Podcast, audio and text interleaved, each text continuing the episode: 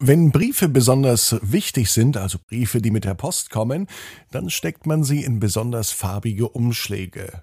Und heute geht es um einen Brief mit einem roten Umschlag. Ab ins Bett, ab ins Bett, ab ins Bett, ab ins Bett. Der Kinderpodcast.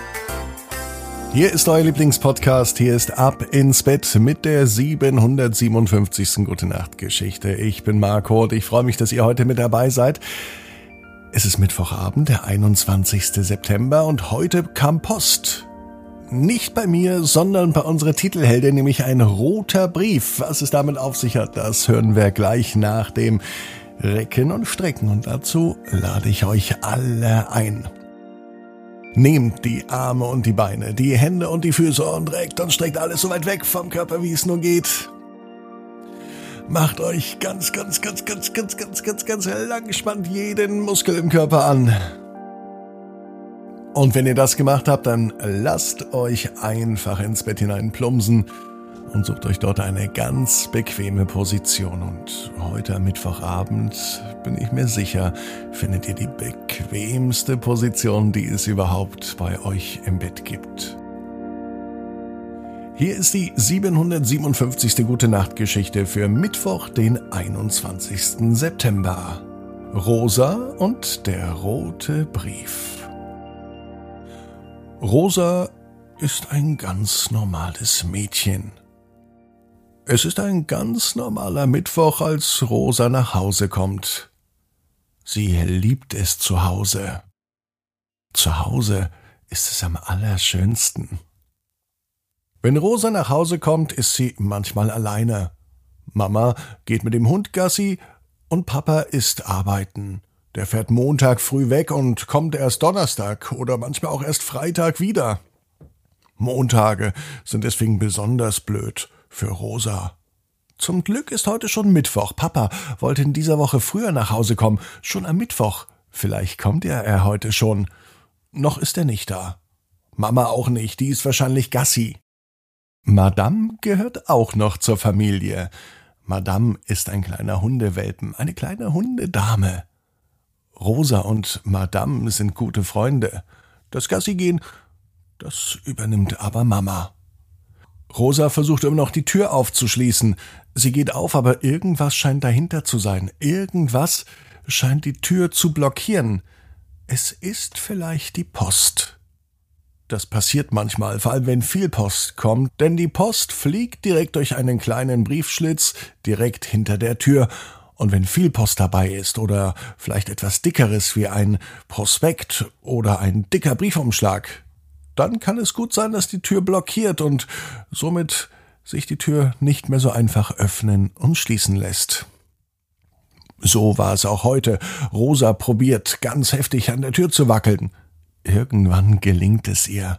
Sie quetscht sich durch den kleinen Türspalt hinein. Und dann entdeckt sie einen großen Stapel Post hinter der Tür. Das meiste ist für Mama und Papa, eigentlich fast alles. Ein Brief sticht Rosa aber sofort ins Auge. Es ist ein roter Briefumschlag. Er ist groß. Seltsamerweise steht aber gar nicht drauf, für wen der ist. Dort steht nicht Rosa, aber auch nicht Mama oder Papa. Für wen ist denn dieser Briefumschlag? fragt sich Rosa.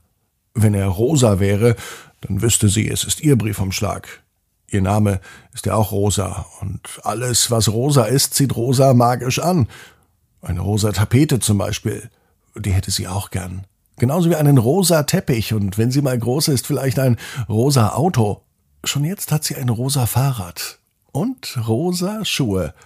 Das passt zu ihr. Doch der rote Brief, was ist mit dem? Der passt nicht so sehr. Ohne lang zu überlegen, öffnet nun Rosa aber den roten Brief. Es war nichts drin. Nur ein leerer Umschlag. Zur Sicherheit, dass sie wirklich nichts übersehen hat, steckt Rosa ihren Kopf in den Briefumschlag. Nur ein kleines bisschen. Doch dann erschreckt sie. Sie sieht zwar nichts mehr drin, sie hört aber etwas aus dem roten Briefumschlag. Wer mich öffnet, empfängt diese ganz besondere Einladung. Ich habe dich geöffnet, sagt Rosa, ohne zu wissen, mit wem sie spricht. Eine Einladung. Das klingt doch gut. So eine Einladung möchte Rosa gerne annehmen. Wohin die Einladung ist, das weiß sie noch nicht, aber das wird sie bestimmt gleich erfahren. Sie fragt den Briefumschlag. Doch der Briefumschlag möchte nicht antworten. Erst als Rosa wieder ihre Nase in den Briefumschlag reinsteckt, bekommt sie eine Antwort. Hallo, du hast die Einladung bekommen für alle neugierigen Nasen. Du bist mit dabei beim großen Wettbewerb der neugierigsten Personen aller Zeiten. Du hast einen Brief aufgemacht, der dir nicht gehört. Du hast deine Nase in Sachen reingesteckt, die dir nicht gehören, und nun laden wir dich ein. Rosa erschrickt. Ein Wettbewerb für neugierige Nasen. Sowas kann's doch gar nicht geben. Empört dreht sich Rosa um. Doch mit einem Mal merkt sie, dass sie gar nicht mehr unten vor der Tür sitzt, sondern mitten im Bett. Plötzlich steht Papa neben ihr. Was ist denn los? fragt Papa.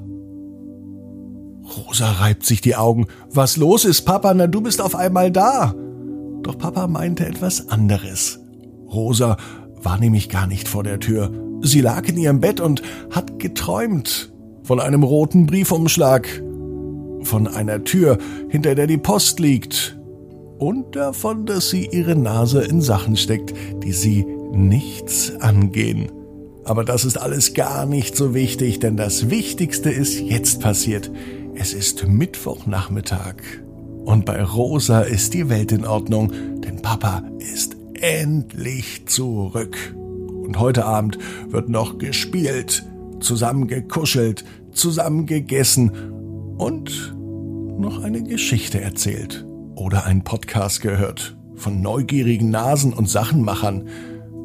Rosa weiß genau wie du. Jeder Traum kann in Erfüllung gehen. Du musst nur ganz fest dran glauben. Und jetzt heißt's ab ins Bett.